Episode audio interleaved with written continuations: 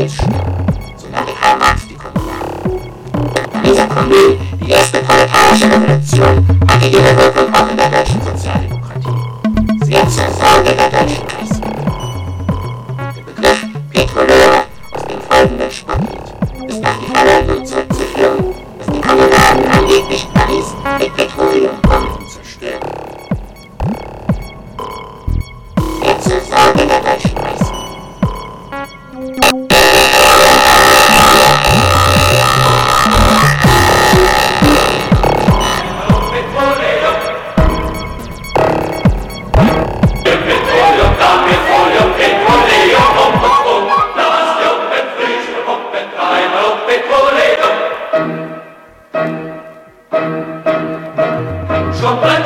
den Städten, so Licht und frank und frei.